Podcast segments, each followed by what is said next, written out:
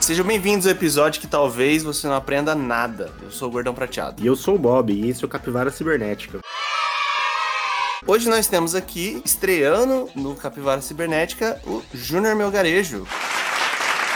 E aí galera, sou o Júnior Melgarejo, sou amigo dos caras e tamo aí, vamos ver se a gente aprende alguma coisa hoje. Já faz sua divulgação, Júnior, do, do seu Instagram, do seu projeto, conta um pouco aí pra gente. Faz o jabá. Eu tenho um projeto no meu Instagram que chama A Mente em Ação, que é basicamente um compilado de, de assuntos totalmente diversos, onde eu tento explicar eles em 5 minutos de uma forma mais simples e mais leve possível. Então é basicamente isso. Aí se você quiser ir lá e ver um pouquinho de como que é, tá lá no meu Instagram, o Júnior Belgarejo. Sigam a gente no arroba Capivara Cibernética no Instagram, todas as quinta-feiras às 8 horas, em todas as plataformas de podcasts conhecidas. Eu já queria mandar um abraço pros nossos 147 Capilovers, a gente subiu bastante desde o último programa, e também pedir pro pessoal aí acompanhar a gente agora na Twitch, a Capivara Cibernética na Twitch, onde a gente vai estar tá fazendo as lives aí a partir da, da próxima semana na Twitch. No YouTube, a gente vai disponibilizar os links lá no perfil do Instagram, então se inscreva e acompanhe a gente. Então, bora lá.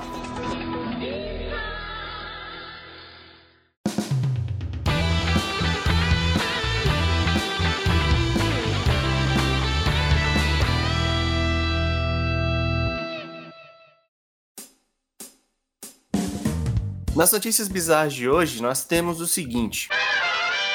A Academia de Polícia Chinesa leiloa cachorros rejeitados na polícia por serem amigáveis demais. Gente, eu não sei o que, que acontece, o povo anda abandonando cachorro na minha cara. Vem, vem, vem, vem. Uma academia de polícia na China anunciou que está fazendo um leilão para achar novos lares para 54 cachorros que reprovaram no programa por serem gentis demais para seguirem na carreira de agentes da lei. Não tá fácil nem pro cachorro, cara. Tem uma aspas aqui do, do chefe de polícia que é: tire essa farda que você não é caveira. Chegou! é, mano, treinamento policial na, na China não é brincadeira, hein, cara. É pra subir morro lá também. Tem o PCC chinês lá, será? O Comando da Capital Chinesa? PCCC?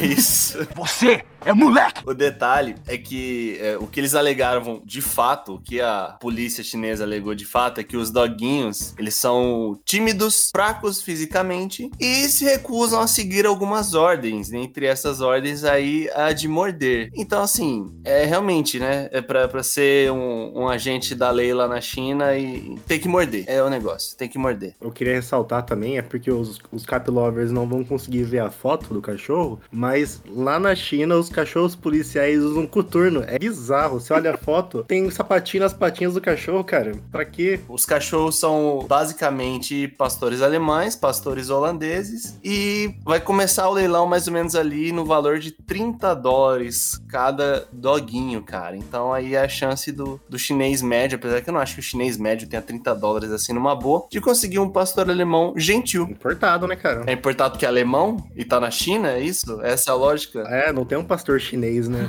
É proibido isso aí, provavelmente. Na China, né? É, não, não, quero, não quero argumentar acerca do Partido Comunista Chinês.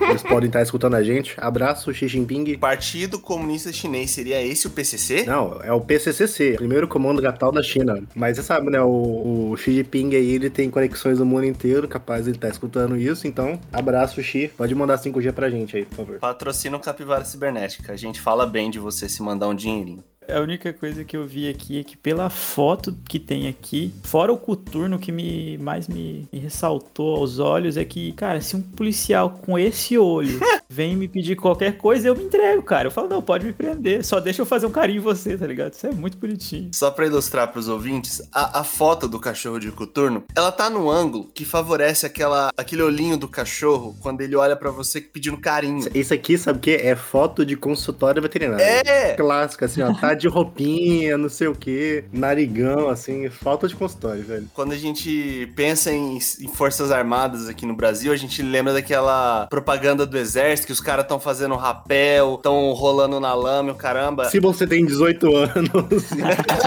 e ainda não se inscreveu. Lá na China, olha a foto que os caras colocam, velho, do doguinho. E é ainda por cima. Se for de fato um doguinho que é gentil, eles recusam. Eu não entendi essa hipocrisia. Não, cara, não, não dá pra ser gentil no serviço policial, né, mano? É tiro porra de bomba, velho. Segunda notícia. Pais de crianças chamadas Alexa protestam contra a Amazon. Alexa, imite o Silvio Santos. Vem pra cá, vem pra cá. Quem quer dinheiro? Pais de crianças chamadas Alexa dizem que suas filhas sofrem bullying por ter o mesmo nome da assistente virtual da Amazon. Alguns chegaram a mudar o nome dos próprios filhos porque dizem que há enxurrada de piadas relacionadas ao nome. Eles pedem que a Amazon mude a palavra de ativação padrão dos seus, seus dispositivos para um nome não humano. As máquinas já estão tomando conta, cara. Você nem percebeu. O que, que é o nome não humano? Eu, eu, eu tenho dúvida disso. O que, que é o nome não humano? É o nome do filho do Elon Musk lá, é X23, Sei lá. O, o filho do Elon Musk tem esse nome? É sério? Aham, é bem bizarro. É tipo XAEA X2, pauzinho. E ele é um humano. Não sei, né, velho? Porque se ele é, então a partir desse momento isso virou um nome humano. E a gente não vai saber, mano. É filho do Elon Musk. Ele pode ser qualquer coisa. Ele pode ser um reptiliano, ele pode ser um alienígena, ele pode ser um ciborgue. Tem essa, tem essa. Ele pode ser a própria manifestação humana da Alexa, se bem que o o Elon Musk não é dono da Amazon, então, né? Teria que ser filha do, do Jeff Bezos. Como ler o nome do filho do Elon Musk? Não faço ideia, porque é um X. AE, AXI. Não dá, é impossível, velho. Tenho a menor ideia do que, que isso quer dizer. Não, e, e- ele é o XAE-A13, né? É 12. 12, é, tem um 12 ali. E os outros 11, cadê? Exatamente, pra você ver que ele é a 12 versão do experimento que deu errado. Então ele, a gente não sabe se ele é uma criança de verdade mesmo. Nunca vamos saber. Eu acho que tem esse problema também um pouco com o, o da, o da Apple. A Siri tem esse problema também. Mas assim, cara, um nome não humano, eu acho que, tipo. Hoje em dia, cara, é muito difícil você definir isso, entendeu? E dependendo do que for, é muito difícil falar. Então, Alexa é mais fácil. Você se identifica ali, ó. Você se identifica com a inteligência artificial ali. É, e a ideia da inteligência artificial é exatamente que ela seja né, mais humanizada possível, né? Até dominar o mundo. É, exato. Aí você coloca um nome nada a ver, aí difícil também, É, né? vai ser igual aquele filme que tá- saiu da, da Netflix esses tempo atrás, que é Os Mitchells contra as máquinas. Eles estão prevendo, já é- é- eles lançaram esse filme pra acostumar a gente com a ideia que os nossos celulares, ou seja, a Alexa aí, vai dominar a porra toda, velho. É, eu já até desativei a minha aqui agora, inclusive, porque senão vai ficar falando da Alexa toda hora que ela vai achar que eu. Antes que ela desative você, né? É, exatamente. Inclusive, o Júnior tem, eu conheço muitas pessoas que tem. Eu, particularmente, não vejo o menor sentido em ter uma Alexa, velho. Eu pensando, pra que, que as pessoas têm esse troço, velho? É porque você não tem, cara. Exato, depois que você tem é muito legal, cara. Então, mas eu, eu não tenho e, tipo, não, não me faz falta. Outra coisa que eu queria comentar também, aproveitar, é que nem smartwatch. Não, não, não entendo os smartwatch também. Smartwatch eu acho um, um desperdício, mas Alexa, cara, Alexa não, né? Esse conceito de, de você ter uma toda uma casa inteligente, um assistente virtual, é porque esse país que a gente vive é é um país de gente lascada. Só que tem muitas coisas lá no, nos Estados Unidos, cara. Você tem, tipo, geladeiras inteligentes que você faz a sua compra ali pela Amazon rapidinho pela geladeira. É verdade. Pra te dizer que aqui em casa ninguém usa o assistente virtual, a minha mãe usa do Google, porque ela tem preguiça de escrever as coisas na, na abinha do procurar, sabe? Da- do Google. Dela liga o microfone é muito bom fazer isso. E procura, mas eu acho que eu usei pouquíssimas. Eu usei hoje de manhã, assim, porque eu tava assando umas bolachas e eu queria escutar um Bob Marley. Aí eu pedi pro Google tocar um Bob Marley, mas eu dificilmente uso. Mas você falou o que pro Google? Toca um Bob Marley aí? É isso? Não, você tem, você tem que mandar assim, ok, Google, aí ele ativa o assistente, aí você tem que mandar o comando específico. Reproduza Bob Marley no Spotify. Ah, acabou de abrir aqui o um Aí, ó.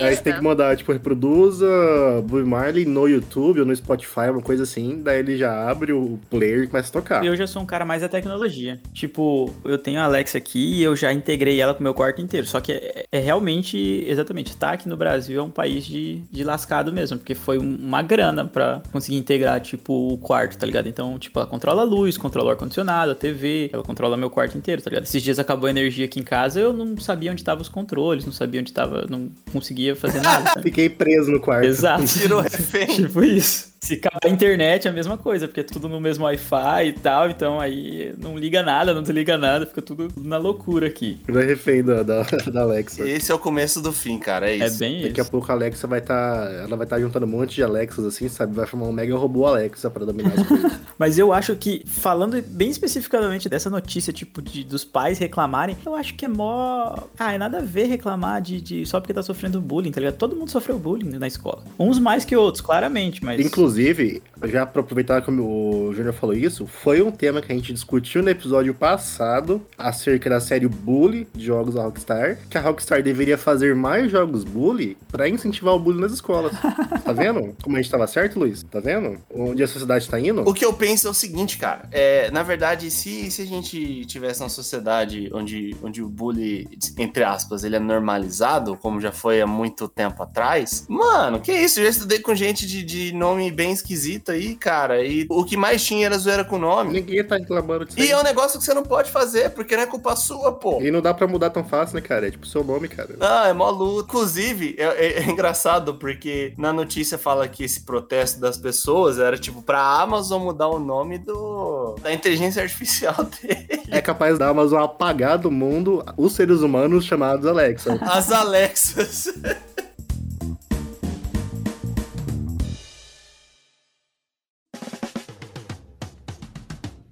Inspirado no projeto do Júnior, que deu uma palhinha ali na introdução, nós resolvemos falar hoje sobre como aprender coisas novas. E a gente vai começar com aquela pergunta principal: como começar? Porque afinal, não tem como a gente aprender se a gente não for atrás das coisas ou as coisas chegarem até nós. Então, eu já pergunto pra você, Júnior, como que a gente começa? Onde que a gente procura as coisas de qualidade ou como que essas coisas chegam na gente? É bem complexa a pergunta mesmo. Eu acho que o advento da internet facilitou muito, sabe? Hoje em dia, acho que se você abrir seu, seu celular ali, perguntar qualquer coisa, digitar qualquer coisa, ele vai te responder e já vai te dar alguma informação nova, né? Eu gosto muito de, de aprender pelo YouTube, vendo vídeos ali, tem, tem vários tutoriais, várias coisas. E em geral, pesquisando mesmo no, no, no Google lá, coloco qualquer assunto que eu vou precisar e vou, vou indo ali, vai, no, dá uma olhada no Wikipedia rapidão. Não confia muito, mas dá pra você dar uma olhada. E depois vai seguindo ali. Tem vários outros sites que, que falam muita coisa legal, tipo Medium, tem bastante assunto. Vixe, tem um monte, né? Nem consigo citar, eu acho. Cara, o YouTube é um negócio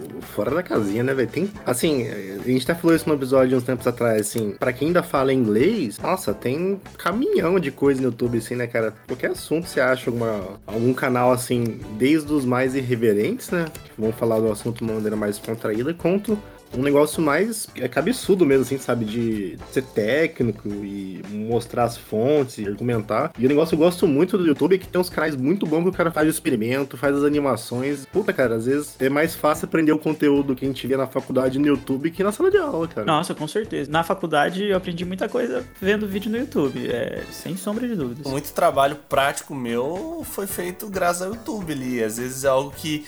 ah, às vezes o cara tá mexendo em alguma coisa que você deveria aprender pelo seu professor, alguma coisa assim. O seu professor meio que explica meia boca. Você vai no YouTube e você entende tudo, entendeu? O que uma pessoa tá falando. E muitas vezes é num vídeo assim, nem é um vídeo popular, é um vídeo lá com 200 visualizações. Sempre tem um indiano, um, um É, que velho. vai te explicar isso melhor, tá E ligado? tem um site que o Júnior deve usar bastante também, que é o maravilhoso Stack Overflow. Ah, com certeza. Tem exatamente toda, toda a soma do conhecimento humano pra programação tá lá dentro. Então, não tem nenhuma dúvida que você tenha que alguém já não perguntou lá e já tá 100% resolvida e funciona maravilhosamente bem. Pra quem não sabe, eu acho que eu acho que seria é, é possível considerar o maior fórum de é, relacionado à programação do mundo. É o Yahoo Respostas para Programação. Cara, eu acho que sim. Eu, eu acho que dá pra, dá pra até cravar isso aí, porque é, é demais. É, acho que é fora do comum o quanto que é grande a quantidade de conteúdos, a quantidade de, de pessoas que realmente respondem lá. Tem, tem umas respostas assim. Os caras vão na teoria da, da computação, tá ligado? Os caras explicam paradigmas lá pra você. É bem, é bem legal. E na seriedade. O Bob falou do, do Yahoo Resposta aí, mas o negócio no Instagram falou é na seriedade. É o Yahoo Respostas que deu certo, assim, sabe? É, é realmente impecável, cara. Tem toda hora que você trava no bagulho, você joga lá, alguém já resolve por 100, você perde 5 minutos e mata o problema já. Tipo isso. Mas eu quero, eu quero defender o, a minha menina aqui, a Wikipédia, porque, cara, eu acho a Wikipédia em inglês. Eu já falei isso em outros episódios, eu acho ela incrível, cara. Pra mim, a Wikipédia em inglês, quando eu tô com preguiça de pesquisar qualquer coisa, cara, a Wikipédia em inglês, ela é minha fonte de informação principal. Ah, não, mas é bom mesmo. A inglês é boa mesmo. A português que é, meio, é brasileiro, né? Brasileiro trola as coisas. Mas é verdade isso aí ainda? A inglês tem referência e tal, é, é bem útil, cara. O que me ajuda do Wikipedia às vezes em inglês, que eu quero procurar um assunto, mas às vezes eu não sei que livro que eu procuro, sabe? É, quando eu fui aprender a fazer sorvete, eu queria aprender a fazer sorvete, mas aí não tinha materiais é, em formato de livro, em português bons, assim. Aí eu achei achei um livro, buscando nesse site sim, Wikipedia, achei um livro de referência e falei, mano, esse livro aqui que eu vou procurar, que é um super livro de sorvete, vamos dizer assim. Mano, ó, eu, eu fiz aqui uma, uma pesquisa rápida, só pra gente ter noção da, da diferença de qualidade da Wikipédia em inglês pra Wikipédia em português. Eu fui pesquisar a teoria do caos. A teoria do caos é um negócio, assim, meio complexo da física, mas tem muita coisa pra falar. Na Wikipédia em português, nós temos seis referências, ok? Seis referências. Na Wikipédia em inglês sobre teoria do caos, além de uma série de cerca de 50 leituras que ele recomenda, a gente tem 135 referências. É imoral isso aqui, velho. É uma diferença absurda. Eles levam a sério, mano, a Wikipedia. É bem isso. A Wikipedia, no, no- quando fala dela, vamos dizer assim, em outros idiomas, ela é muito completa. Inclusive, o- em inglês, geralmente eu acho que eu, eu uso também só em inglês ela. Porque às vezes você pega ela em português, tem tipo três parágrafos escritos. Aí você pega ela em inglês, tem tipo um livro sobre o assunto. E às vezes nem tem um verbete do assunto em português, né? Diversas vezes eu fui procurar um assunto na Wikipedia que não tinha um verbete. Já caía direto no verbete em inglês, já. Não sei se é meu navegador que direciona, mas tinha umas coisas que você ia procurar, tipo, ah, o ver- traduzir o verbete lá que tem na, na, lá do Wikipedia, ele não tinha, tipo, tinha um. Meu Margarete falou, umas cinco linhas do conteúdo. Eu falava, não, volta pra inglês, então. Tem página da, da Wikipédia sobre alguma pessoa, sobre um brasileiro, que em inglês é muito mais completo que em português. É imoral isso aí, cara. É verdade. Eu acho que talvez é, seja por isso que os, os professores até falavam pra gente não, não utilizar tanto. Eu acho que teve essa. criou esse meio que folclore de tipo, não usem a Wikipedia e tal. Acho que é porque facilita muito, né? Ia quebrar muito a, a vida do, dos trabalhos de escola e tudo mais, né? Porque antigamente você tinha que pesquisar. Agora não, agora você tipo só olha lá e lê rapidão, copia e cola e já era, tá ligado? Eu lembro que eu acho que talvez assim, o primeiro trabalho grande que eu fiz de escola foi sobre o Egito e eu pesquisei na Barça, sabe? Tipo, na enciclopédia Barça, tá ligado? Tem que copiar na mão o negócio. Exato. Mas, cara, a Barça, inclusive, né, que, que era a enciclopédia que a gente tinha mais famosa, assim, quando a gente era mais novo, era uma grande forma de apresentar coisas, eu acho. Mas assim, lógico, é muito superficial, mas eu tinha, cara, algumas coleções da Barça aqui em casa e tipo, eu lia por curiosidade, lógico, via tudo de forma rasa, nada aprofundado. Mas é, é super interessante para, acho que quando a gente tá falando assim, para começar, eu acho que essas coisas práticas, rápidas, onde você tem uma definição simples daquilo, de forma acessível, eu acho que é uma, uma das melhores formas de começar a aprender algo. Sim, com certeza. Acho que até a ideia do projeto, né, quando eu fiz, é exatamente isso. É tipo, eu não quero que você saia doutor no assunto que eu tô explicando, igual o último, que foi sobre hipnose. Eu não quero que você saia, tipo, nossa senhora, um hipnoterapeuta conceituado. Eu quero que você entenda só o porquê da hipnose, se o que é real, o que não é. E que você crie essa curiosidade para poder continuar e e ir mais a fundo no assunto, né? Acho que essa que é a sacada legal de você fazer esses pequenos textos ou essas informações mais rápidas, assim. É realmente despertar essa curiosidade por aprender, né? É, essa é meio que a função da escola, né? Tipo, você pega até o ensino médio, você aprende de tudo, né? Sei lá, de biologia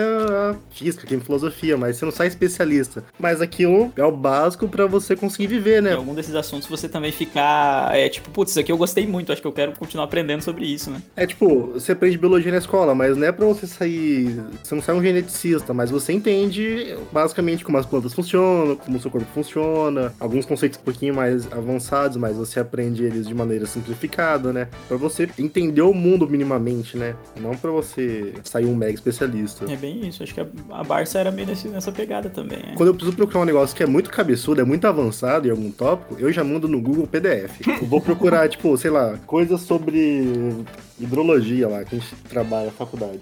Mano, é, põe o, o tópico assim em PDF, que é pra cair em livro, que é pra cair em, em artigo, Slide de faculdade. slide de faculdade, exato. é, já pra cair no Coloca negócio assim, scholars.google, né? É, se for deixar geral, você cai nos negócios também, que às vezes você perde muito tempo procurando. Você acha que vale a pena fazer algum curso rápido de alguma coisa, cara? Pra, se você quer aprender, se você quer começar naquilo, você acha que vale a pena já fazer um investimento, fazer um curso rápido? Cara, então aí tem uma questão bem, bem legal sobre que é cada um meio que tem um jeito de aprender, né? Tem gente que, que não prefere aprender com alguém explicando alguma coisa e tal. E aí, por exemplo, eu penso muito quando falo de curso rápido, eu penso, por exemplo, violão. Que aí tem gente que, por exemplo, eu toco violão, mas eu aprendi sozinho. Eu realmente peguei na internet lá e fui, fui brincando e tal, conversando com os amigos, pedindo dicas e tudo mais. Só que tem gente que prefere que tenha um professor e tal. Aí às vezes vale a pena você pegar e comprar um cursinho lá e que aí você vai ter um, uma quantidade de aulas, um, vamos dizer assim, uma linha, né, de aprendizado que vai te seguir assim. Mas não sei, eu acho que eu acho que é muito de, de pessoa para pessoa essa, essa questão de comprar curso. Eu não sou muito de comprar cursos não. Eu, eu prefiro pulsar na internet, eu acho. É porque tá meio que crescendo esse mercado aí, principalmente a abertura do. Não sei se já viram, é o do. Como que é o nome? Assim, é o Hotmart. Hotmart é, é bastante coisa. Tem bastante curso no Hotmart. Você tem tanto curso barato, tipo, sempre na, na Udemy lá, na Udemy, Udemy, Udemy, sei lá como é que fala. Udemy, Nossa. Você Udemy. compra, tipo, os cursos por, sei lá, 10 reais, sabe? Tipo, eu comecei, quando eu comecei a fazer, a, a programar em Python, eu comprei uns cursos lá na, na Udemy lá. Eu consegui pegar uns de graça lá, que estavam. Os caras mandam os cupons, os links assim, você pega de graça. Aí comprei uns de Python, uns de IA lá. Aí eu comprei, tipo, 10 cursos desses assim, deu, sei lá, 120 reais, 130 reais na época. Porque sempre entra né, na Udemy, tá assim, o curso, o curso custa 500 reais, mas ele tá na promoção 20. por 25, velho. Tá sempre na promoção os cursos. é. Aí, mano, eu fui comprando e falei, mano, custa, é tão barato, tipo, é tipo 25 reais, sabe, 30. É tão barato pra você ter, tipo, uma, uma apostilinha com os exercícios e alguém, tipo, uns videozinhos, assim, que você não precisa perder tempo procurando as coisas, sabe? Tipo, pra mim o que ajuda esses cursos rápidos são isso. Você ter um material mais ou menos pronto, sabe? Eu não precisar ter que ir atrás do que aprender pra aprender. Exato, e aí você tem já a linha, né, de, de conhecimento, né? A linha de aprendizado você já tem. Você não, você não vai estar aprendendo, tipo, uma coisa e depois você chega num outro assunto e você fala, cara, eu não consigo aprender isso aqui, você tem que aprender um outro antes. Você já sabe qual que é o, a linha sequencial de, de aprendizado, digamos assim, né? E se o assunto é muito novo pra você, você tem que, antes de aprender o assunto, você tem que aprender como aprender, né? Tipo, onde é que eu começo? Onde é que eu acho esse negócio? E o que, que eu faço depois? Tipo, ah, eu vou primeiro nesse assunto, depois eu vou nesse, depois eu vou nesse, depois eu vou nesse. Aí eu acho que esses cursinhos dão uma ajudada nisso. Ah, e hoje tá muito famoso, né? Essa coisa de curso rápido, assim, pela internet e tal. Tipo, o cara fala, ah, vou te ensinar a fazer seu... Compra aqui meu curso de fazer meu, seu Instagram crescer. E o cara tem um Instagram pequeno, tá ligado? Mas ele tá vendendo um curso de... Eu, eu acho isso o maior esquema dos tempos modernos. Você entra no Instagram do cara, então assim, ah, na tagzinha lá, na legenda. Como eu consegui comprar essa fazenda em um ano de trabalho? Vou te ensinar. Fala, mano, o único cara que ganha dinheiro com isso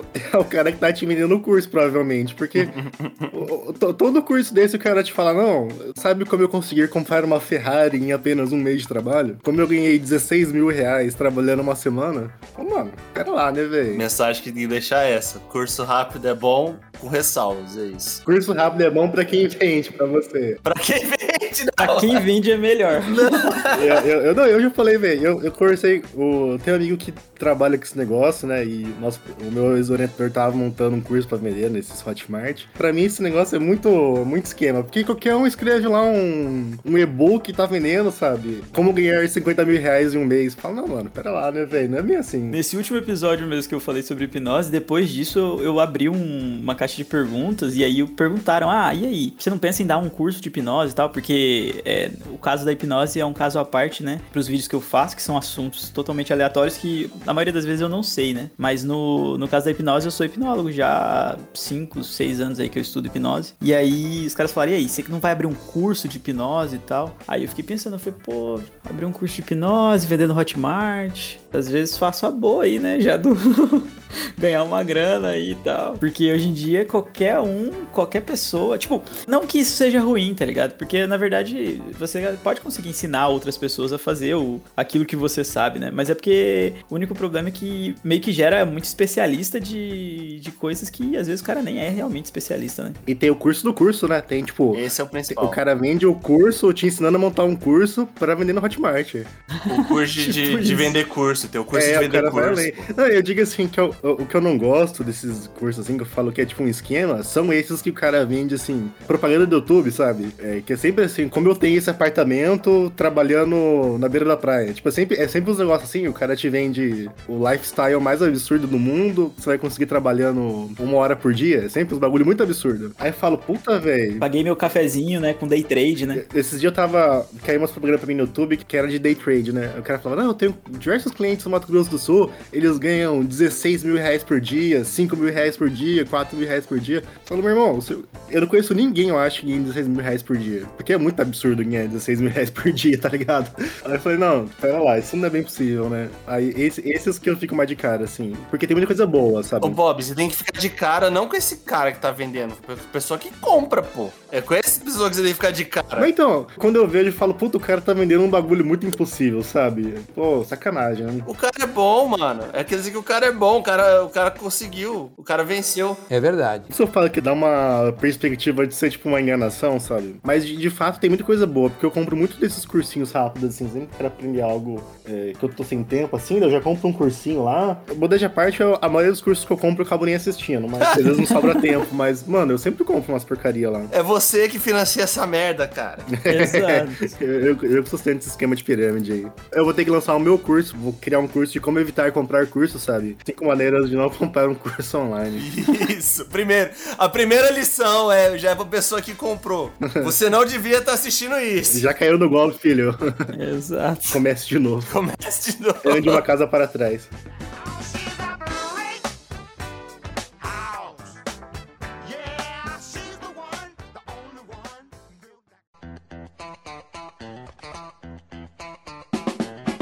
Tem uma questão muito interessante quando a gente fala de aprender uma coisa nova, que é se você tá fazendo aquilo por gosto, por curiosidade, por necessidade. E assim, na minha concepção, existem formas diferentes de se lidar, dependendo da- do motivo que você tá aprendendo uma coisa nova. Mas, geralmente, quando você aprende algo por necessidade, você não tem tanta motivação pra aprender quando você tá vendo algo que você gosta, que você tem curiosidade. Aí depende, né? Se a sua necessidade é ganhar dinheiro, É uma ótima motivação. é uma ótima motivação, cara. Ou se a necessidade é passar a matéria na faculdade, é uma ótima motivação também. Exato. Essas motivações aí são as melhores pra aprender algo. Passar no concurso, é uma puta motivação. Mas é um aprendizado que vai perdurar? É, às vezes sim, né? Quando a gente vai estudar para uma prova, por exemplo, e a gente começa a ler um monte de coisa, mas não é um tipo de conhecimento que a gente vai manter, entendeu? Pô, quantas matérias a gente já fez aí na faculdade que, tipo, a gente estudou, às vezes foi bem na prova, e se perguntar um negócio pra gente hoje, a gente, sei lá, fica babando. Mas é, é engraçado que tem umas que eu lembro, que eu não sei por que eu lembro, sabe? Porque, tipo, parece que o inconsciente, ele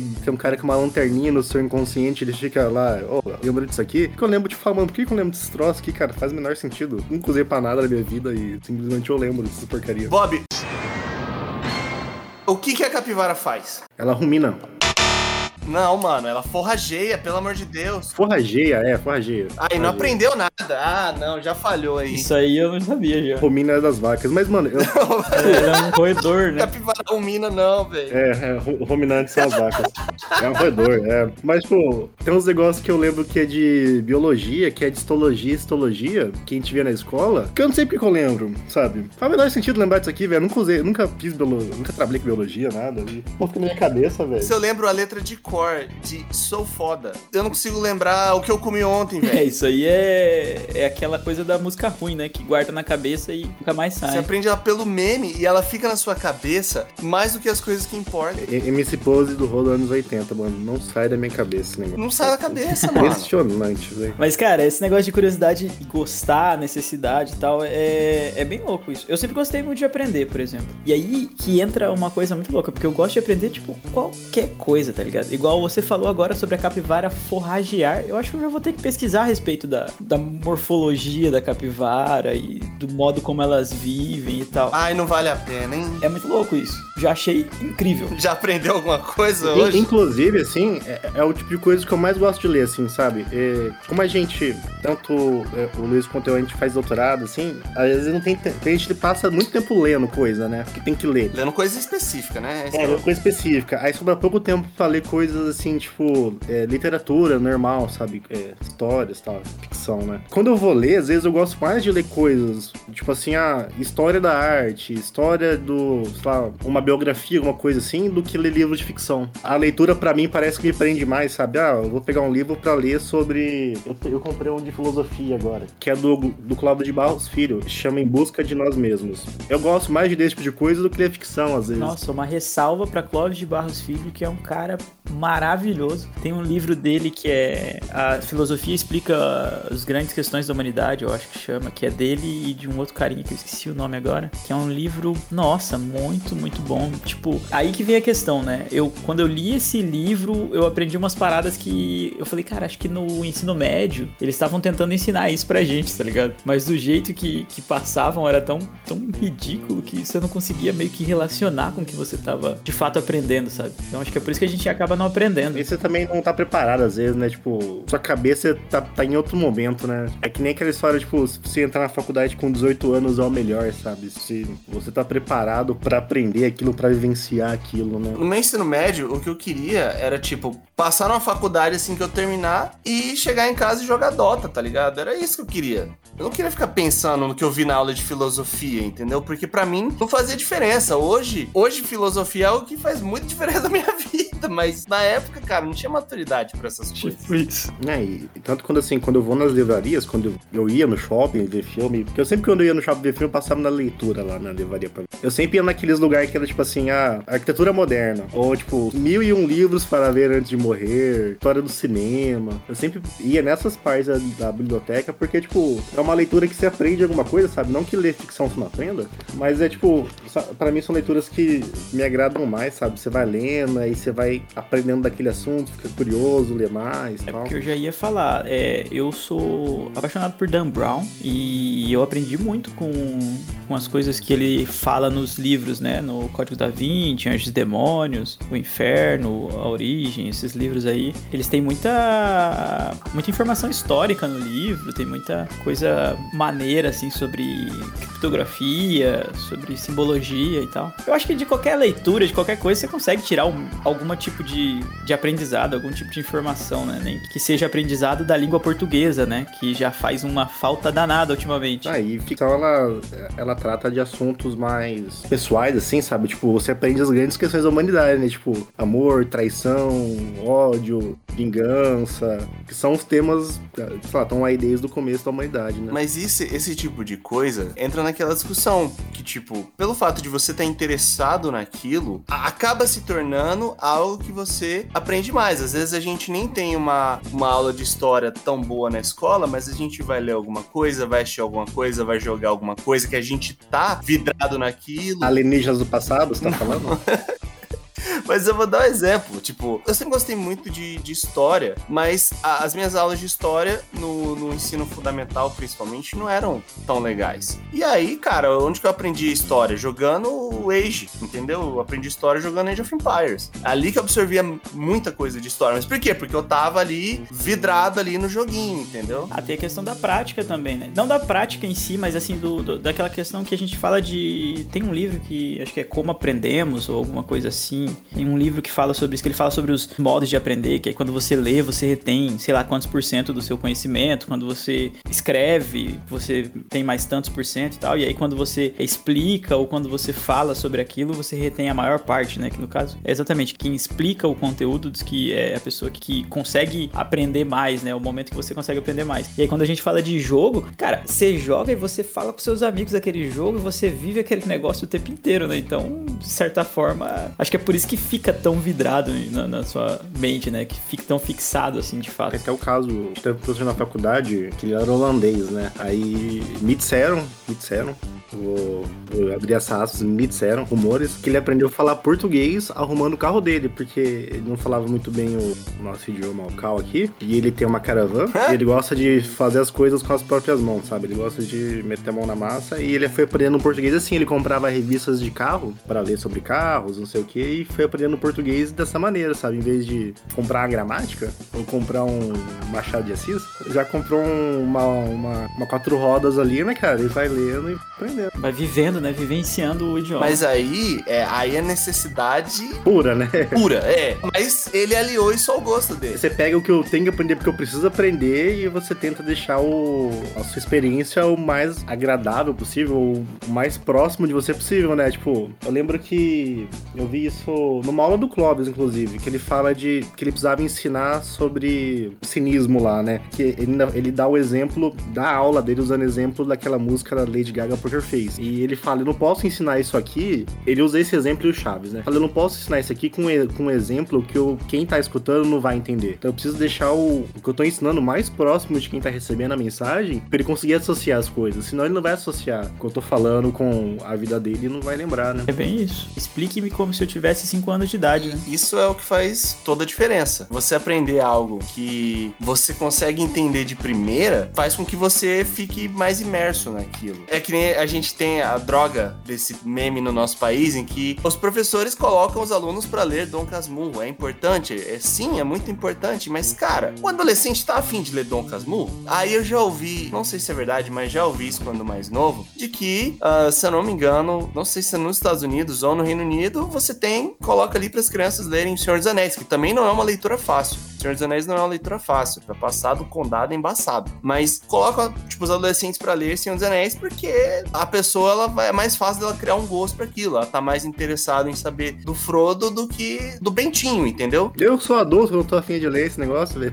Coloca pra ler Harry Potter, tá ligado? Harry Potter é uma leitura super leve. Leitura mais simples. É, e pra criança, pra, pra adolescente é super tranquilo. E aí, pior, acaba ainda causando o, o efeito contrário. Acaba fazendo com que o, o adolescente ele não goste de ler, porque na cabeça dele ele vai pensar, ah, velho, eu vou ter que ficar lendo Machado de Assis, cara. O gosto pela leitura, ele se perde bem aí, quando você começa a ter que ler Moreninha, A Viuvinha, é, O Curtiço. São contos, assim, são livros de uma era passada já, sabe? Tem que colocar coisas que as pessoas se identifiquem pra ler, né? Então pega coisa mais moderna. Você pega, tipo, Harry Potter e tal, é, é mais próximo, sabe, das pessoas, assim, um termo de, de onde, quando foi escrito, de onde se passa e tal. Agora você vai ler um livro, assim, não tem problema, sabe, pra quem já lê, mas pra quem tá começando a ler, é melhor você pegar um negócio mais moderno, né, pra pessoa se identificar com aquilo que ela tá lendo. Não ler, tipo, sei lá, Dom Casmurro se pa- se passa quando? No século XIX, sei lá. Sei lá, cara, é bem antigo, viu?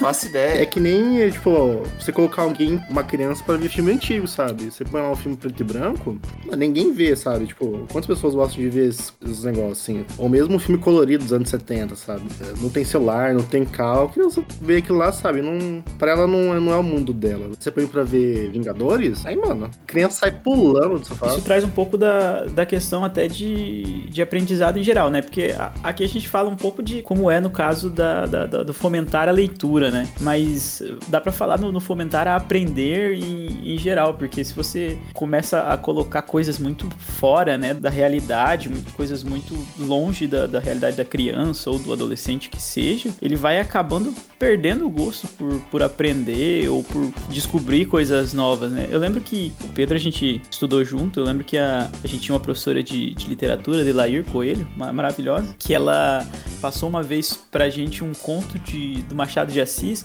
só que ela não passou simplesmente o conto, sabe? Tipo, ah, lê aí e faz um resumo, tá ligado? Ela parou e falou: vamos analisar esse conto, vamos ver o que, que tem é, por trás disso. E aí ela começou a mostrar umas paradas de numerologia que tinha por trás do, do conto e umas, umas coisas meio místicas assim, que eu fiquei tipo impressionado, sabe? Eu, até hoje eu lembro disso exatamente porque. Não porque o conto era legal, o conto eu nem lembro direito a história do conto, eu lembro o que rolou por trás que, tipo, aguçou a curiosidade, sabe? E isso tem que, é tanto assim, porque assim, hoje em dia ninguém tem muito tempo, sabe? Mesmo criança, sabe? Até- A criança hoje tem uma agenda muito ocupada, né? Então, mano, você não tem tempo a perder, sabe? Não, não, não dá pra ficar enrolando muito, sabe? Você tem que ter um negócio mais ou menos que envolva a criança, porque, mano, se ela não vê aqui- aquilo naquele momento, ela não vai ver no resto do dia no resto assim. Ninguém tem muito tempo pra ficar jogando fora, né? Até mesmo quando. Aqui a gente tá falando muito de aula, até mesmo a leitura em si, mas quando a gente fala mesmo de um, um material audiovisual, você pega, por exemplo, você tem muitos canais de ciência no YouTube. Muitos, cara. E muitos brasileiros, inclusive, que fazem fazem isso muito bem, explicam coisas muito bem, com animações muito boas. Mas, por exemplo, tem um cara que eu sigo ele, ele é um maluco que tem quase 10 milhões de inscritos. Chama Smarter Everyday, o canal do cara. Ele é um maluco lá do Alabama, que assim, ele eu acho que ele é engenheiro mecânico, eu acho. Mas ele faz vídeos sobre uh, muitas coisas relacionadas à física, à engenharia, mas de uma forma muito simples de explicar e usando a tecnologia que tá no alcance dele. E é bastante, inclusive, porque ele vira e mexe faz algo na universidade. Ele tem 10 milhões de inscritos, ele deve ganhar uma fortuna no YouTube. deve ganhar uma grana boa. Mas um dos vídeos, melhores vídeos, cara, que eu vi dele foi um vídeo super simples sobre fluxo laminar. Para quem não sabe o que é fluxo laminar, só para dar um exemplo, quando você liga a torneira e a água ela sai transparente, transparente, transparente, sem não ter nenhuma, digamos assim, nenhum tremido nela, naquele fio de água. Aquilo é o fluxo laminar. O cara fez um vídeo de 10 minutos falando o tanto que ele ama fluxo laminar, usando uma fonte de um shopping lá da cidade dele e fazendo um furo numa piscina de plástico. E tipo assim, cara, foi 10 minutos que aquele cara me explicou um negócio que eu já sabia e eu fiquei preso naquilo. E eu tenho zero interesse em saber disso. E muitas vezes a forma com que esse conteúdo ele é passado pode influenciar muito isso. Pode influenciar, pode atiçar essa curiosidade. Que nem você, vocês falou da, da professora de vocês, ela atiçou a curiosidade de vocês de uma forma. Não lembro do livro, mas lembra, tipo, daquilo, toda uma outra questão que ela trouxe que deixou isso marcado. E que daqui a algum tempo, se você tiver interessado em de fato ler o conto, você vai ler o conto e vai ter essa visão e você vai lembrar que esse interesse foi gerado por causa dessa abordagem. Então, muitas vezes a forma de apresentação influencia nisso. Às vezes pode ser algo que ah, na primeira vez você achou tosco e depois você fala, véi, que negócio da hora. O jeito que você apresenta o assunto realmente faz toda, toda a diferença. É, eu já dei aula de violão, por exemplo, e às vezes eu pegava para dar aula e entrava, ah, vamos entrar um pouco em teoria musical aqui e tal com a galera, sabe? E aí eu ficava, tipo, 20 minutos falando sobre teoria musical no violão. E aí quando você olhava pra frente, tava todo mundo com uma cara de, tipo, nossa, pastando assim, sabe? Dava pra ver as bolinhas de feno passando na cabeça das pessoas. E aí você falava, você entendeu? O cara falava, entendi. E você falava, eu sei que você não entendeu, sabe? Você só tá falando pra eu parar de falar. Eu sei bem o que é isso. Exatamente, eu posso dar a perspectiva de quem fez aula de violão. Porque, mano, você vai pra aula de violão, você quer saber quando é que eu vou tocar a música que eu gosto. Sei lá, tipo, que música que você gosta? Ah, eu gosto certamente. Quando é que eu vou tocar Zé Neto Cristiano? Quero saber isso aqui, velho. Eu não quero ficar fazendo dó aqui. Eu quero falar, não, põe os dedinhos aqui e faz um dó. E fica fazendo dó a aula inteira, tipo, dó, dó. Ah, não, mano, não quero isso aqui. Eu quero. Como é que toca essa música aqui, ó? Essa música. Você me ensina o dó, me ensina nessa música aqui. Aí eu vou aprender. Enquanto eu ficar fazendo só um dó aqui, sei daí eu fiz uma aula de violão e desisti das aulas. Mas por, por experiência própria, tipo, eu mesmo, eu já, já dei aula e, e, tipo, eu tive que aprender. Eu fui aprender muita coisa porque eu tinha que dar aula. E aí, por exemplo, eu sabia que da forma que eu aprendia,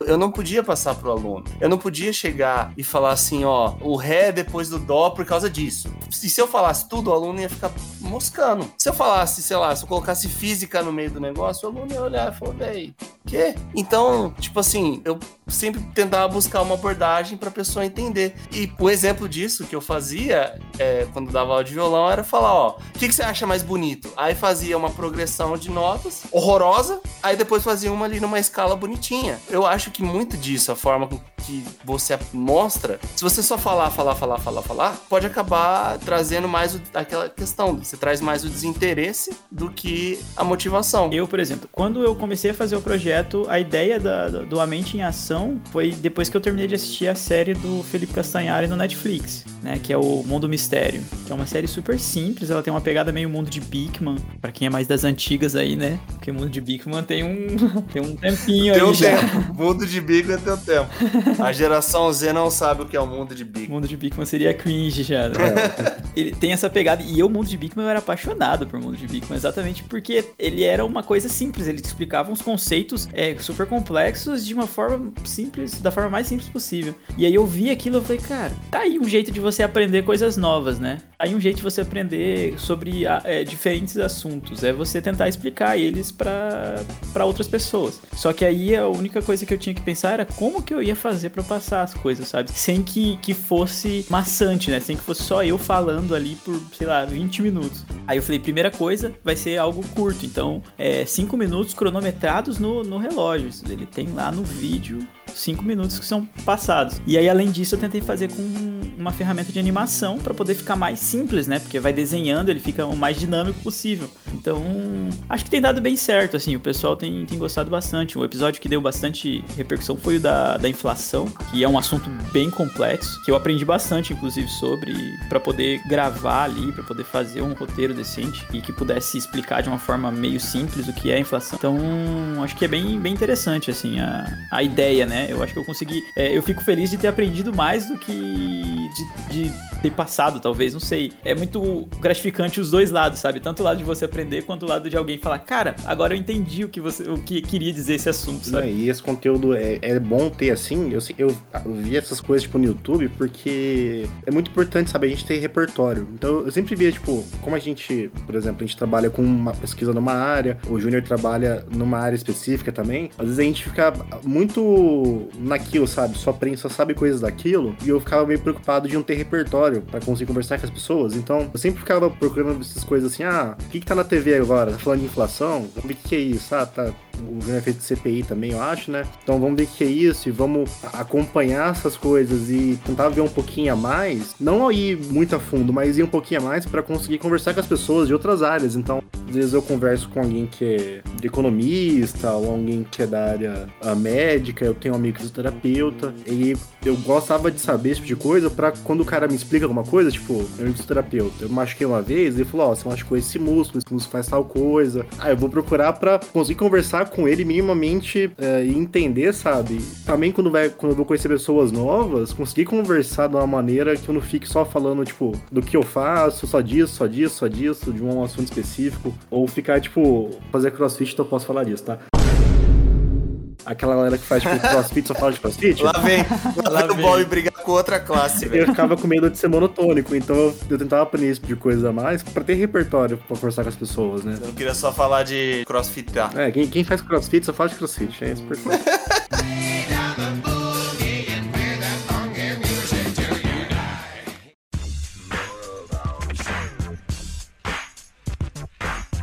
dos pontos importantes quando a gente fala de aprender algo, pelo menos o que eu penso, é que muitas coisas são práticas. Muitas coisas a gente consegue colocar em prática, nem sempre com facilidade. Mas para mim, cara, pegando o exemplo que o Bob falou do, do nosso professor que a gente teve que aprendeu português, falando sobre carro, a prática é a melhor forma de se aprender alguma coisa? É uma boa pergunta. Eu acho que depende do que, que você quer aprender, tá ligado? Tem coisa que é importante você aprender a teoria primeiro, sabe? Tipo, rede elétrica, sabe? É importante você saber o mínimo sobre energia, sobre como funciona uma rede elétrica antes de, de fazer a prática. Pra não se matar, botar a tomada na sua casa. Pra não morrer colocando um chuveiro. Aqui do lado, Pederneiras. Basicamente, né? Tem coisa que acho que é válido você aprender um pouquinho da teoria. Mas, em geral, a prática é dureza, né? Porque a prática, querendo ou não, ela. Acho que é o que faz você fixar muito, né? A, o conhecimento. Assim, geralmente eu aprendo as coisas na prática, quando dá, porque é o, é o que mais te motiva, sabe? Assim, ah, eu preciso resolver um problema. Se eu for ter que ler antes para resolver aquele problema, às vezes eu perco interesse. Eu queria fazer uma modelagem em redes neurais. Então, mano, se eu for ler sobre redes neurais depois fazer, provavelmente nem vou fazer. Então eu vou tentar fazer e se der certo, deu, sabe? Mas o, pra mim o problema dessas vezes é que chega num ponto que você tá fazendo no automático, sabe? Você nem sabe o que você tá fazendo. Você tá só apertando o botão lá e o negócio tá fazendo. Agora, o que, que ele tá fazendo é irrelevante, sabe? Você só vai seguindo e às vezes te limita até onde você consegue ir naquele assunto. Você vai até aqui, mas daqui para frente você não consegue ir porque você não tem a menor ideia do que você tá fazendo. Você sabe fazer, mas, tipo, por que que faz? Ou se eu precisar modificar e fazer um negócio diferente, você já não sabe. Já. E, Bob, a gente teve uma disciplina na faculdade sobre geoprocessamento. Basicamente, trabalhar com dados com coordenadas geográficas. É, acho que um resumo de geoprocessamento é isso. São dados com coordenadas geográficas. E, cara, isso é um negócio, assim, para nossa área é algo muito importante muito importante mesmo. E a gente aprendeu na nossa disciplina, a gente tinha matéria prática e a gente aprendeu a apertar botão. A gente não aprendeu a fazer as coisas mesmo tendo a prática. A gente foi aprender quando a gente teve que se virar do nosso jeito. É que aí num trabalho, né, num negócio assim, no TCC. É, exatamente. Mesmo tendo a prática com alguém orientando, nem, nem sempre funciona. Tem, tem um exemplo que eu, que eu falo para as pessoas e o Júnior talvez se relacione porque ele é da área de,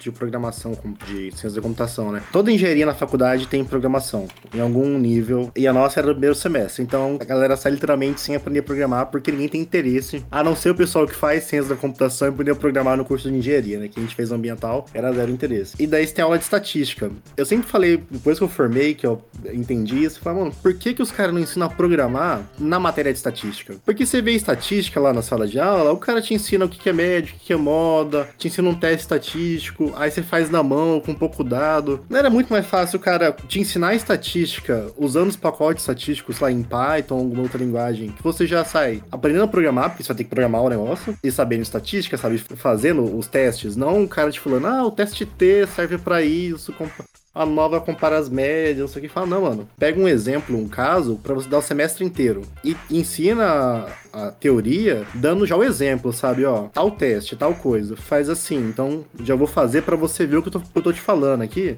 para não ficar, tipo, ah, dá a teoria, dá a prática. Dá a teoria, dá os dois juntos já, cara. A gente da, da, da engenharia tem também a métodos numéricos, né? Acho que todo, toda engenharia também faz métodos numéricos, que também é uma matéria que, cara, a gente poderia muito bem aprender a, a programar dali, sabe? Porque você entende um método numérico, como que faz lá uma linearização de um, de um gráfico e tal. Você aprende a fazer na mão, mas por que não você aprender a fazer um algoritmo que, que resolva aquilo, tá ligado? A gente faz algoritmo na mão, cara. É, você faz o algoritmo na mão. Então, é, é, eu acho que talvez seja até a melhor matéria que você aprenda, porque você literalmente faz um algoritmo na mão. E aí depois você consegue conseguiria colocar ele para rodar num computador e ele vai fazer exatamente o processo que você fez na mão. Então você entende a teoria da base, né, do, do método numérico, lá, da metodologia, do, do que vai fazer, e você também consegue programar. Então, tipo, é um pouco dos dois. Eu acho que. Mas eu acho que isso é um pouco do, do próprio.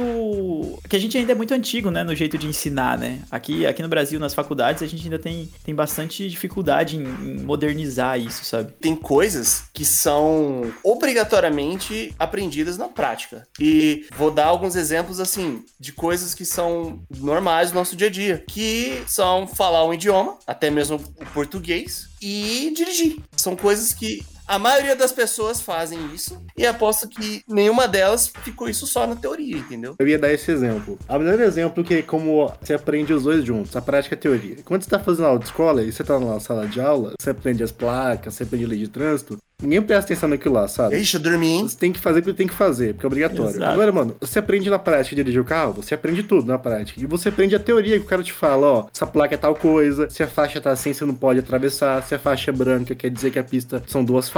Você aprende a teoria do trânsito na prática, mano. O cara tá fazendo, o cara tá te falando, ó, isso aqui, mano, isso aqui tá errado, isso aqui tá certo. Você aprende a prestar atenção nas placas, né? Porque não adianta nada saber todas se você não olha para elas, né? Eu já entrei na contramão quando eu tava aprendendo a, a dirigir, simplesmente porque eu não olhei a, a, placa que tava lá falando, não pode entrar aqui. E eu entrei na contramão. Pra mim é tipo, que caso é melhor, é tipo, o cara te explicar a teoria do negócio, porque o que, que é a teoria da, da autoescola é basicamente as leis de trânsito, né? O resto lá é completamente inútil. E a direção, velho, é tudo junto ali, não precisa ser, não precisa ser separado, né? O pior é que assim, você nunca vai aprender a soltar uma embreagem direito na aula teórica. Nunca. E se você não soltar a embreagem direito, você não vai dirigir. É bem por aí. Até uma coisa que falta na autoescola é, por exemplo, aprender a trocar um pneu. Exatamente. Uhum. Não tem isso. Você vai aprender o dia que furar o seu pneu e você estiver sozinho vai ter que se virar. Tinha um pedaço que era tipo meio de mecânica, eu falava, falava, mano, isso aqui o cara tinha que ensinar como é que. Acho que eram duas aulas no Como máximo. é que monta um triângulo na rua, como é que troca um pneu. Exato, isso aí tinha que ser de verdade, você tinha que ir realmente fazer isso, né? Tipo, ensinar essa parte mecânica no carro e tal, e não vendo umas fotinhas na, na, no slide, tá ligado? É, tipo, te mostrar se seu carro ferveu aqui, mano, não vai lá e abre a tampa do radiador, sabe? Coisinha básica de mecânica, assim, sabe? Ó, se essa luz aqui acende, quer dizer que provavelmente é tal coisa. É um negócio que você precisa da prática. Você que muita coisa você necessariamente consegue aprender na teoria, mas tem, tem tanta coisa que a prática induz a um aprendizado muito melhor e não necessariamente faz da teoria algo dispensável. Ao dirigir, a teoria ela é, muito, ela é muito necessária. O melhor exemplo de todos, cozinhar, velho. Você pode ler quantas receitas você quiser, qualquer coisa. Se você não fizer, você nunca vai saber fazer o negócio. Você pode até falar, não, sei que o ponto ideal da massa, sei fazer a massa, mas se você nunca fizer a receita, você nunca vai saber fazer. Inclusive, você pega a receita e faz, dá errado. É bem isso. Até dar certo, vai várias vezes. E, tipo, não basta saber que o ponto de cocção é tal, que a temperatura é tal. Que... Não, mano, você tem que fazer. Se você não fizer, você nunca vai saber se tá certo. Pegando o exemplo do instrumento mesmo, que a gente já falou, você pode saber como que faz cada acorde ali no violão, mas se você não souber pegar o instrumento, tocar, fazer o ritmo na hora certa, trocar de acorde na hora certa, saber que nota tem que bater, a teoria ela não vai valer de nada, entendeu? Ela vai ser um conhecimento que você não vai conseguir demonstrar. Mas tem o contrário também, né? Você não precisa saber só a prática, não saber a teoria, você não consegue, às vezes, avançar, né? Tipo, criar. Às vezes você sabe só a prática, você sabe fazer. Agora, fazer algo novo, né? Entra naquele ponto, né? Quem sabe mais? Um, um cara que trabalha como pedreiro há 10 anos ou um engenheiro civil recém-formado? O pedreiro, ele sabe muitas coisas que o engenheiro civil recém-formado não sabe. Mas o, o pedreiro, o- muitas vezes não vai saber fazer um projeto estrutural que o engenheiro civil sabe, entendeu? Vai ficar um pouco dos dois, né? Tipo, ah, pra fazer uma, uma casa maior, por exemplo, o pedreiro vai fazer do jeito que ele sabe ali. E talvez ele vai gastar mais material, por exemplo. Ou ele vai precisar fazer algumas coisas que, que ele às vezes sabe, mas ele não sabe por quê, né? Ele simplesmente faz porque ele aprendeu que era assim, né? Aí tem, tem, tipo assim, por exemplo, naquele negócio tipo, de cozinhar. Se eu sei cozinhar, eu sei fazer um bife, eu sei fazer um arroz, eu sei fazer tudo. Agora, se eu não souber, tipo, a teoria, tipo, ah, por exemplo, a gema de ovo é emulsificante, ela ajuda a gordura e a água não se separarem. Como é que eu vou criar, tipo, um molho novo, por exemplo? Fazer algo diferente dos outros, se eu não sei, por exemplo, na parte do, da construção. O pedreiro, ele usa cimento, sempre usou o mesmo cimento, sempre vai usar o mesmo cimento. Agora, fazer um cimento novo, um cimento que usa, sei lá, menos água, mais permeável, tem que saber tanto como é que o cimento funciona, saber fazer um cimento, quanto a teoria, ó. O agregado se junta com o negócio e junta com a água, pra você conseguir ir além, né? É, eu, eu mesmo, minha teoria da cozinha é o seguinte: se tá muito ralo, coloca maisena que engrossa. Se tiver muito grosso, coloca leite que vai deixar mais ralo mesmo. Tá brincando comigo? Pegadinha. Inclusive, aconteceu isso comigo ontem, eu fui fazer cookie, eu- e fazia muito tempo que eu não fazia cookie. E eu fiz o- a massa do cookie, eu falei, caralho, velho, tá muito mole essa massa, pra ser massa de bolacha, né? Vou jogar mais farinha. Joguei um caminhão de farinha no bagulho, ficou duro. Agora os cookies estão assando, estão ficando duro pra cacete. Falei, "Ih, caguei na porra toda. Faltou teoria no, no meu cookie. Faltou prática também. Faltou tudo, só não faltou farinha, pô. Ih, cara, eu botei farinha naquele negócio, hein, cara. Eu botei quase o dobro de farinha que tava na receita. Faltou ler também, né? Não, eu, ia, eu, eu fiz a receita, a receita certinha, igual tava no vídeo do cara. Mas aí quando eu terminei, eu falei, não, mano, tá muito mole essa massa. Não vai nem fazer as bolinhas pra colocar na assadeira. Vou botar farinha, botar farinha, botei farinha, botei farinha, botei farinha. Mas, gente, cara, essa massa não vai ficar dura nunca, velho. O erro tá na hora que a gente não confia no cara que é especialista, entendeu? É, o cara tava certo, mano. Faltou alguém falar, viu? O cara tava certo. Esse erro a galera ter feito aí faz tempo, hein? É, é sempre assim. Se toda vez que um especialista falasse a galera ouvisse, o mundo seria um lugar melhor. Se toda vez que um vai dar merda fosse ouvido, Leva um casaco. leva um casaco. Aqui nessa questão de tipo, teoria e prática, a gente faz hidrologia na faculdade. Então, na aula de hidrologia, o cara ensina a medir a vazão do rio e tal, e fala, ó, você vai medir assim, você vai medir tantos pontos na seção. O cara que te ensina pelo livro e o cara que te ensina fazendo, o cara que faz, ele pode até não saber exatamente por que ele tá fazendo, mas ele vai te ensinar como é que faz de verdade, sabe? Porque o que tá no livro não dá pra fazer. Na hora que você meter, entrar no rio, aí você vai entender. A teoria é muito bonita, mas não dá pra fazer daquele jeito, é impossível. Então, mano, o cara que sabe fazer na prática, ele te ensina de um jeito diferente e ele fala, mano, ó, no livro tá assim, mas a gente não faz assim porque é impossível, não dá pra fazer. A gente faz desse jeito aqui e é assim que faz. É, eu vou trazer de novo aqui é, um pouco da referência do Harry Potter, né? No livro do O Enigma do Príncipe, né? Ou o filme, que seja, né? Tem a, a- as poções lá, e aí quando o Harry acha o livro do, do Príncipe Mestiço, que aí ele vai. Tem as anotações, né? Falando, ó, é melhor você espremer do que você cortar de fato, você fazer isso do que você fazer aquilo. Por quê? Porque ele já pegou a prática, né? O cara já era bom na prática. A teoria tava ali explicadinha, mas a prática tem as suas nuances, né? Que aí, por mais que o Harry ali não sabia o que, que ele tava fazendo, não sabia bem o porquê que ele tava fazendo, mas ele sabia que, tipo, ia funcionar, porque o cara que manjava daquilo, que tinha, vamos dizer assim, a prática, já, já tinha um conhecimento maior, É né? o melhor dos dois mundos. É uma pessoa saber a teoria, mas entender que na prática nem sempre é dessa forma. Aqui no Brasil, se pegando o exemplo da direção, se toda vez a gente falasse que você tem que dar seta pra fazer tal coisa e. É, mas não é bem assim. Na autoescola, por exemplo, o que te dizem? Que você tem que passar, por exemplo, o quebra-mola em segunda marcha, que você tem que parar nas esquinas, que você tem que virar uma esquina em segunda marcha. Eu tenho um olhinho, velho. Eu não viro uma esquina em segunda marcha nem na bala, velho. Eu viro tudo em terceiro, velho. Eu vou virar segunda pra quê? Meu olhinho é super potente. Chego numa esquina terceirinha e viro, velho. Quebra-mola também. Se bobear, eu passo em terceiro. Terceira é pé embaixo. Cara, acho que eu tenho tempo de botar na segunda. Não, você tem que parar nos pares. Fala, mano, tá vindo ninguém, eu vou parar no pare? Nem na bala, velho. Se tá vindo alguém já no pare, imagina se não tá vindo ninguém. A regra de trânsito tá errada. Todo mundo sabe que quem passa no pare é quem chega primeiro. Só avisar o Detran aí, se tem alguém do Detran ouvindo, eu paro nos pares, viu? Essa aí é uma posição individual do Bob, ok? Exato. É que nem semáforo à noite, bicho. Vou parar no semáforo à noite? Não. É, aí tá uma, uma questão importante. Aí. Não ensinam na autoescola também. É, que você não vai ficar vacilando, né? Você tem que dar seta pra desviar da velha que tá voltando da Que manda no meio da rua, mesmo tendo calçada. Não, mano, eu atropelo ela, velho. Tá andando na rua? Vai pra calçada.